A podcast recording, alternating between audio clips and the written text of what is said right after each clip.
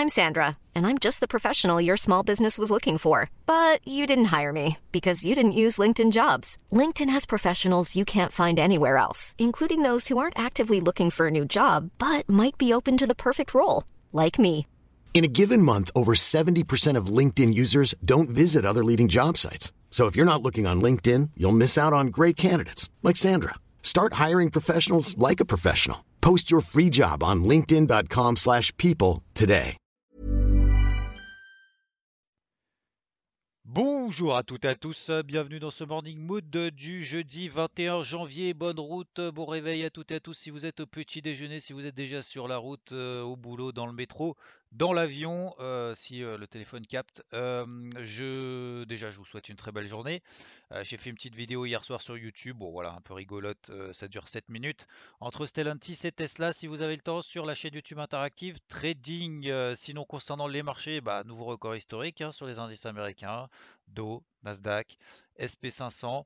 Les indices européens suivent tant bien que mal. Pourquoi? Parce que le CAC n'a gagné finalement que 0,5%. On est juste sur la MM20 Daily, cette fameuse, ce fameux pardon, point de repère dont on se sert pour estimer jusqu'à quand est-ce que les tendances se prolongent? Eh ben on ne le sait pas, c'est X fois.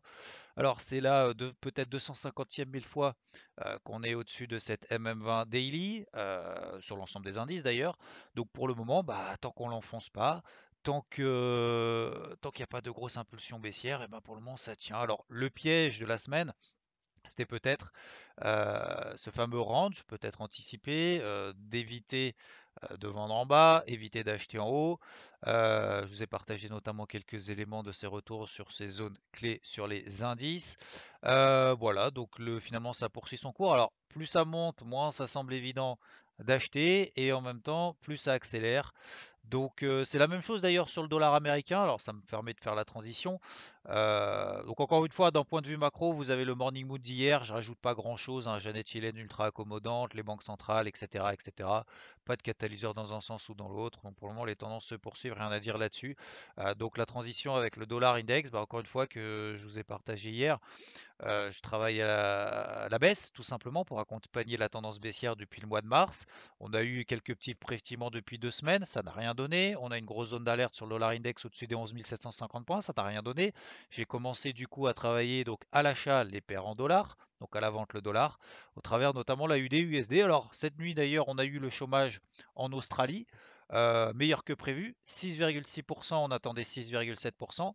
Les créations d'emplois, on attendait 50 000, il est ressorti 50 000. Voilà, magnifique. Donc euh, tout va bien. Bah, la UD USD, qu'est-ce qu'il fait? Bah, Tout simplement, bah, il continue sa tendance haussière.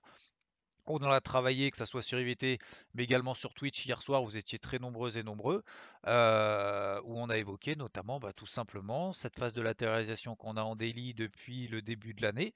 Et ben, sauf que cette phase de latéralisation en daily, bah, c'est plutôt positif pour la suite, puisque les tendances se prolongent X fois et on a plus de chances d'en sortir par le haut. Donc on, je suis rentré là-dessus. Pour le moment, ça se passe bien, position sécurisée, c'est reparti.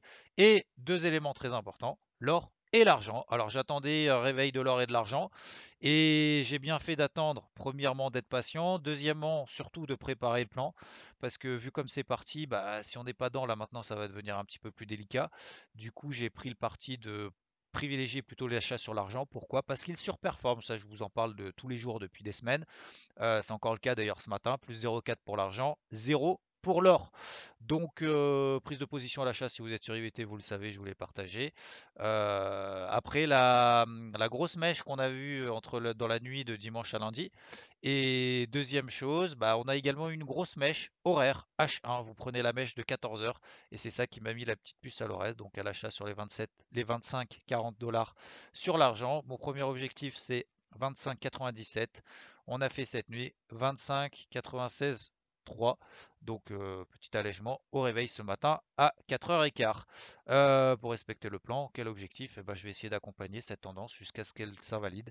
Donc, l'accompagner jusqu'à la prochaine zone des 25, 27, 60 dollars sur l'argent et l'invalider si on, le, si on retourne 50% de l'impulsion haussière daily qu'on a fait hier, c'est-à-dire surpasse sous les 25, 50, 25, 40 dollars, donc c'est à peu près mon prix d'entrée. Euh, si on passe là en dessous, bah, ça invalidera encore et puis il faudra continuer à travailler. C'est un boulot incessant, de toute façon, le trading, l'investissement sur les marchés, c'est voilà, toujours des remises en question, toujours se préparer au pire et au meilleur, et quand ça se passe bien, bah, continuer à travailler dans ce sens-là jusqu'à ce que ce soit invalidé. sinon, qu'est-ce qui se passe sur les cryptos? Bah, Petite phase de conso, encore une fois, sur le Bitcoin. Rien de bien méchant. Alors, à 34 000, on était à 40. Il n'y a pas d'invalidation baissière pour le moment. Tant qu'on passe pas sous les 32 000, il n'y a pas de gros salaire. Je vous rappelle que la MM50 Daily, qui a une pente ascendante ultra ascendante, du coup, elle passe à 28 000. Donc même si on va à 28 000, la tendance euh, pour le moment daily n'est absolument pas invalidée. Même si on a pété, euh, pardon, on a, on a rompu la MM20 daily à la baisse, qui était sur les 35 700, ça me donne une première alerte. Première alerte, ça ne veut pas dire que ça y est, c'est fini. Donc gros niveau à suivre, les 32 000 dollars. Sinon, euh, l'Ethereum qui a fait un nouveau record historique derrière aussi, il est en train de latéraliser. C'est un mal pour un bien, je pense, pour le moment. Voilà globalement. Donc ça va peut-être être plutôt pour moi en tout cas de la gestion de la position de position pour moi aujourd'hui. Accompagner encore une fois le plus possible ces tendances et ne pas essayer de deviner si ça va baisser, si ça va monter. Je pense que ça faut l'oublier parce qu'encore une fois si on n'a pas de méthode d'investissement, de trading, eh bien on ne pourra pas faire débriefer derrière, corriger ses erreurs et apprendre de ses réussites et poursuivre dans ces réussites-là si ça fonctionne. Je vous souhaite une bonne journée, euh, bon boulot, euh, je vous dis à plus. Ciao, ciao.